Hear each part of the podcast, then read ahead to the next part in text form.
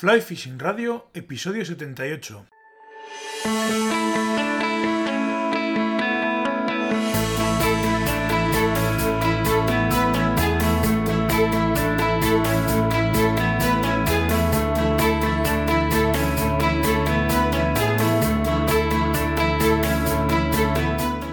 Bienvenidos a un nuevo episodio de Fly Fishing Radio, el primer podcast de pesca con mosca en español. Soy Miquel Coronado y durante la próxima media hora vamos a hablar de pesca con mosca.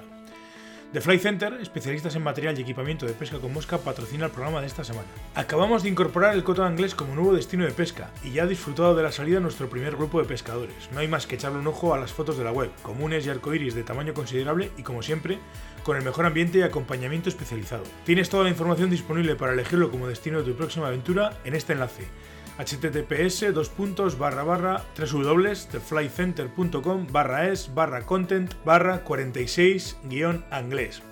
Os dejaré eh, el enlace en las notas del programa por si os lo habéis perdido, por si preferís hacer directamente clic en, en las notas del programa. El próximo 9 y 10 de marzo se celebra en la Vecilla la 23 muestra de gallos de pluma y mosca artificial.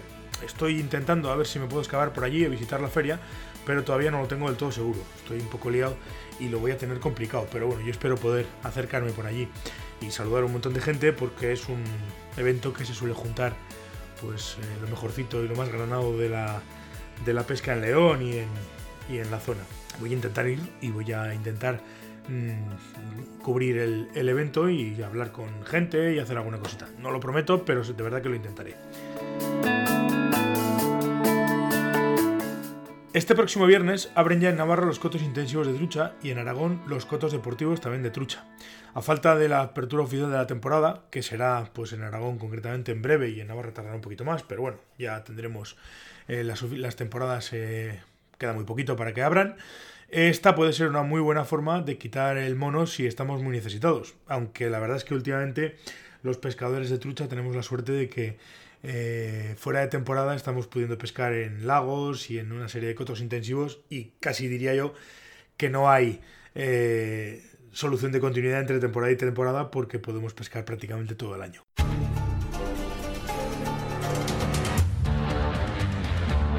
Click and Fish, la app con la que puedes organizar tus salidas de pesca, te ofrece el tema de la semana. Hoy voy a hablar sobre un tema que seguro que a todos los que tenéis hijos en algún momento se os ha pasado por la cabeza hacerlo. Se trata de enseñar a vuestros hijos a pescar a mosca. Muchos de vosotros lo habréis intentado y lo más probable es que hayáis desistido casi todos desesperados. Eh, lo que vamos a hacer es eh, dar una, pequeña eh, serie de pautas. Todo esto viene un poco a raíz del episodio de la semana pasada en el que estuve hablando con, Luis Campos del tema de la escuela de, pesca y a raíz también de, de, una sugerencia que me llegó por, por el apartado de propuestas de temas de, de uno de vosotros que me, que me, decía precisamente eso, ¿no? De, de hablar de, de temas de, de enseñar a los niños a pescar a mosca y demás.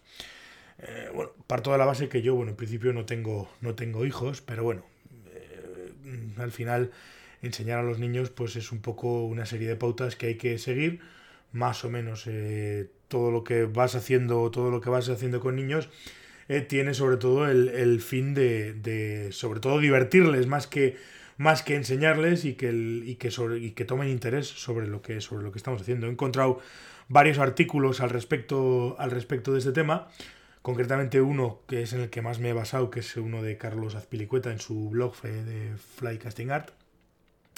Hablé con Carlos para ver si quería charlar conmigo sobre este tema, pero anda el pobre bastante liado y, y no ha podido. Así que, bueno, basado un poco en su artículo y basado también en alguna otra experiencia que yo he, personal que he tenido con, chavales y demás, pues os cuento un poco qué, qué sería cuáles serían las pautas para, para poder eh, enseñar a, vuestros hijos, a vuestros sobrinos o a quien fuera, chavales, incluso si sois instructores, trabajar con, niños y con, y con chavales algo más jóvenes ya tienen otra, otro punto de trabajar con ellos, pero bueno, en principio con críos pequeños. Eh, lo primero de todo, y entrando ya directamente en harina, para tratar con, con, chavales, con críos y para que, para que no se les haga mm, no se os haga complicados tanto a quien enseña como a quien aprende, eh, lo que tenemos que procurar es simplificar mucho el lenguaje. Eh, todo lo que sean los conceptos que queremos hablarles, instrucciones que les queremos dar a los chavales o lo que sea, siempre hay que tratar de simplificarlo lo más posible, de manera que no, que no sean eh, órdenes muy, muy confusas y que ellos lo puedan entender perfectamente. De la misma manera, pues habría que también eh, desdramatizar un poco todo lo que tiene que ver con el lanzado y su trascendencia. No hace falta decirles nada raro ni nada, sino simplemente, básicamente, lógicamente esto hay que tomárselo como un juego y como tal, pues, pues la, forma de, enseñarles tiene que ser como muy distendida, sin, sin darle tampoco demasiada trascendencia al, tema del lanzado. Lógicamente, volvemos a lo de, al mismo variaciones sobre el mismo punto, ¿eh? estamos hablando de que lo que tenemos que hacer es que se lo tomen como un juego y que les sea divertido y entretenido, con lo cual hay que saber entretener por encima de todo. O sea, todos los momentos los chavales tienen que estar entretenidos, no vale eh, darles instrucciones. Esto dos seguido, ya veis que está siendo todo un poco instrucciones muy, muy en la línea todas, ¿no? ¿no? No vale de nada que se aburran los chavales porque lo que les estoy diciendo lo entienden, no lo entienden, no les gusta, no les interesa o tal y cual. Entonces conviene, conviene entretenerlos. Eh, además es muy fácil que en cuanto se aburran tú te des cuenta de que se van a aburrir porque lo más seguro es que se vayan o te digan o pierdan interés o pierdan atención. Eh, lógicamente para, para darle sentido a todo lo que estás haciendo, pues vas a tener que utilizar toda tu imaginación y creatividad. No, esto no es eh, sota caballo rey, hay que darle apariencia siempre, vuelvo a lo mismo, de, juego. Eh, y lógicamente también, pues la interactuación con los chavales tiene que ser lo más eh, lo más eh, positiva eh, posible, tanto con el lenguaje corporal como con la voz, todo el rato en plan de risas, complicidad con los chavales y todo como muy, como muy distendido y divertido. Volvemos a lo de siempre, hay que entretenerlos. probablemente no les vayas a enseñar nada o no quieras, ellos no, vayan a tragar que tú te vayas a poner en, en plan profesor o en plan instructor a enseñarles nada. Entonces, las instrucciones que tienes que darles son las mínimas. Hay que participar de de un rato divertido y hay que plantearles juegos y plantearles retos. No estamos hablando de esto es así, esto es asado, sino tiene que ser todo como muy, como muy fluido y como muy positivo. También es importante que los niños, como se suele decir, son esponjas y todo lo que imitan lo ven. Y con lo cual, pues eh, tranquilamente tú cuando puedas estar practicando en tu momento, puedas hacer algún ejercicio, vayas a hacer alguna cosa, déjales tranquilos que te observen y que vayan viendo tu forma de manejarte, tu forma de, de moverte, de lanzar y vayan absorbiendo todo lo que, todo lo que tú estás haciendo y todo lo que ellos están viendo. Eh, tampoco conviene eh, hacerles a los chavales que hagan ejercicios muy concretos, muy, muy complicados, ¿no? Por el todo de, de, precisiones y demás, ya habrá tiempo. No hay, no hay ninguna prisa en, en, hacer ejercicios complejos, sino que, bueno, simplemente con ejercicios de aproximación, pues, pues el típico, si pones un aro, pues, pues no conviene que que metan la lana en el, en el aro a la primera, sino conviene pues que vayan acercándose al, al, aro, que pongan la línea cerca, que ponerles un poco de, retos, pero retos que puedan, que puedan ellos eh, eh, manejar, ¿no? Si son capaces de meterla en el aro, perfecto, pero, pero no va a ser lo más fácil del mundo. Eh, conviene que sean cosas más sencillas para que, para que sea más motivador y más productivo para ellos, ¿no? no conviene, hablando un poco de todo, ¿no? Esto son una serie de pautas, ya os digo que estoy dando. Eh, no conviene, eh, cuando manejas un grupo, eh, no conviene mantener tener una caña por chaval. Básicamente porque puede ser, acabar siendo eso un, auténtico gallinero. Y, claro, unos lanzando por un lado, otros lanzando por el otro, tú atendiendo a unos y los otros haciendo no sé qué y tal y cual. Entonces, pues puede haber incluso cierto peligro. Conviene que tengáis, pues oye, una caña, dos cañas como mucho y que vayan en orden y por turnos. Y así pues, pues todo en todo momento controlas lo que están haciendo y cómo lo están haciendo y no existe demasiado, demasiado peligro. Eh, en el momento en el que tienes un grupo de chavales y vas a, y vas a enseñarles, hay que intentar que todo el mundo pues, pues haga algo, ¿no? Que alguno, pues el que está lanzando, porque le toca en su turno, pues lance. El que no está en su turno y les, le has dado un juego para que ellos lo hagan, pues sea el juez que diga si, acerca, si se ha acercado o no se ha acercado a lo que se les ha pedido. El otro guarde las lanas de repuesto. El otro tiene que estar con las tijeras y todo el mundo tiene que tener una labor por, por, más que nada porque estén entretenidos, ¿no? eh, uno que se encargue del material, otro que se encargue de, pues, pues, un poco de todo, ¿no? Eh, como digo, si tienes un grupo de chavales, pues al final tenerlo todo organizado y que tengan todos su, su, función, su turno y sea rotatorio, pues, pues va a ser interesante e importante para ellos.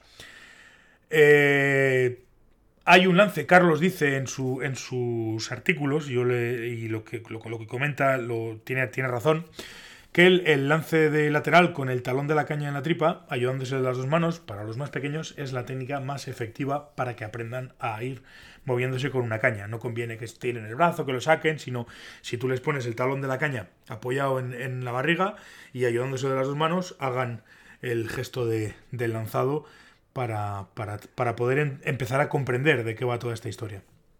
Repito, creo que ya lo he dicho antes, pero esto es súper importante eh, hay, que, hay que tener mucha paciencia eh, y siempre, siempre, siempre todos nuestros gestos, movimientos y demás tenemos que estar en, positivo, totalmente, continuamente dándoles ánimos, reconociendo sus logros y, y, pues eso, siempre en positivo, risas, tal, tal. Para ellos es un juego y, tiene que seguir siéndolo, ¿no?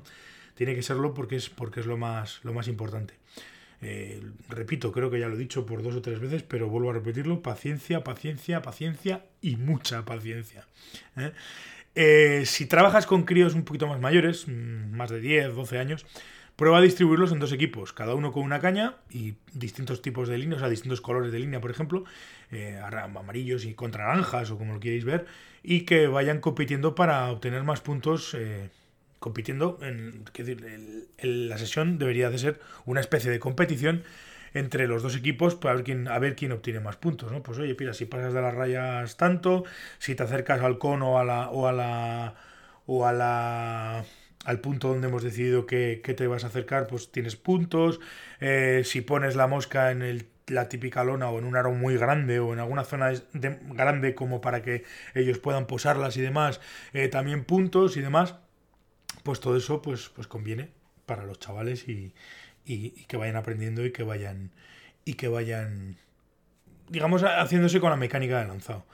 Eh, si tienes algún intensivo cerca, esto parece de perogrullo, pero siempre es mejor, ¿no? Todos hemos sabido que los chavales al final el interés que tienen es por los peces, por disfrutar y sobre todo pues también por, por entretenerse y sacar peces.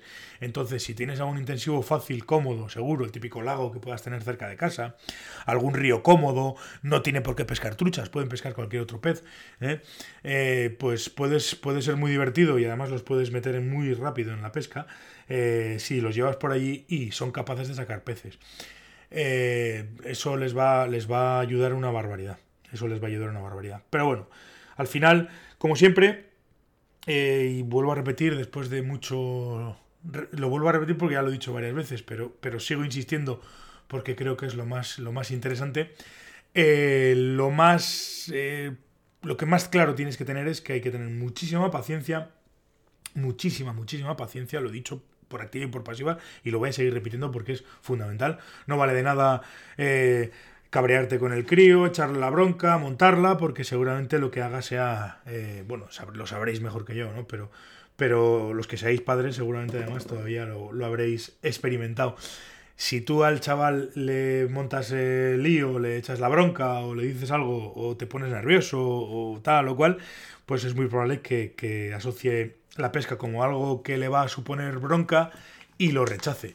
Y ese no es nuestro objetivo, nuestro objetivo es lo contrario, es que se divierta, que disfrute y que aprenda a pescar y que disfrute de, la pesca. Con lo cual, pues siempre lenguaje positivo y siempre mucha, mucha, mucha paciencia. Y seguramente que con estos consejos, pues eh, podréis en un futuro tener un pescador en casa o una pescadora. No tiene por qué porque haber diferenciación, ¿no? Es una, la pesca es un deporte para, para, todos y seguramente disfrutarán mucho de la pesca y, y, te sentirás orgulloso de tus hijos y de, y de lo que has sido capaz de transmitirles, ¿no? La afición tuya que has sido capaz de transmitirles. Pasa lo mismo con el montaje. Eh, podríamos hablar también de enseñarles a montar a los críos, ¿no? Ellos muchas veces te van a ver montar tus propias moscas y, ellos van a querer repetir pues todo lo que tú estás haciendo, todo lo que tú haces, ¿no? volvemos a lo mismo, lenguaje positivo, cosas fáciles, sencillas, siempre de buen rollo, siempre poniéndoles pequeños objetivos que vayan de alguna manera eh, eh, llegando, mm, fáciles además, para que ellos se sientan motivados y puedan ir haciendo sus, sus pinitos, ¿no? Y luego seguramente si encima son capaces de pescar un pez con las moscas con las que ellos han ido haciéndolas en casa, pues todavía van a ser mucho más felices y se van a enganchar mucho más con el tema de la pesca. Eh, para finalizar, por, porque bueno, este es un, un, episodio, digo, un poco, un poco más contenido, eh, porque una serie de consejos, sobre todo para, para, para estos, para, para, pescar con niños.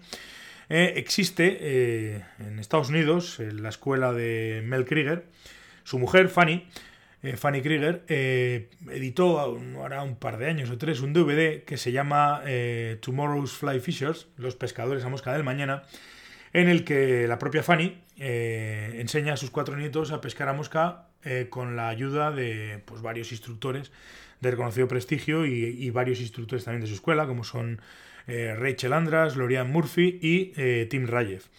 Os voy a dejar un enlace en las notas del programa por si queréis eh, ver un poco el, el, la, os dejaré también el, enlace a un, al tráiler del DVD. Es un DVD. Y el enlace por si, oye, en la escuela de Melcrier lo queréis, lo queréis comprar o os pueda interesar. Repito, está en inglés, pero, pero yo creo que es un, es un DVD bastante interesante de cara, sobre todo a eso, a, enseñar a los niños con un método muy concreto y muy, y muy interesante.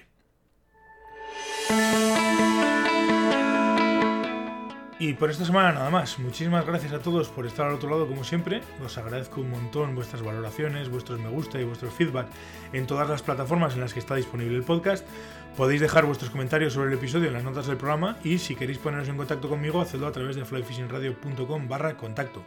También os digo que si queréis eh, que tratemos algún tema en concreto o queréis que se hable de alguna cosa, la que sea, la que se os ocurra, si puedo hacerlo, lo haremos y si no, pues mm, veremos la forma de, que, de poder contentar o de poder eh, realizar eh, todas las propuestas. Los tenéis que proponer, tenéis que proponer los temas en flyfishingradio.com barra temas. Hasta aquí el programa de esta semana. Nos volvemos a escuchar el próximo martes aquí en Fly Radio. Mm, hasta entonces, portaos bien y sed buenos.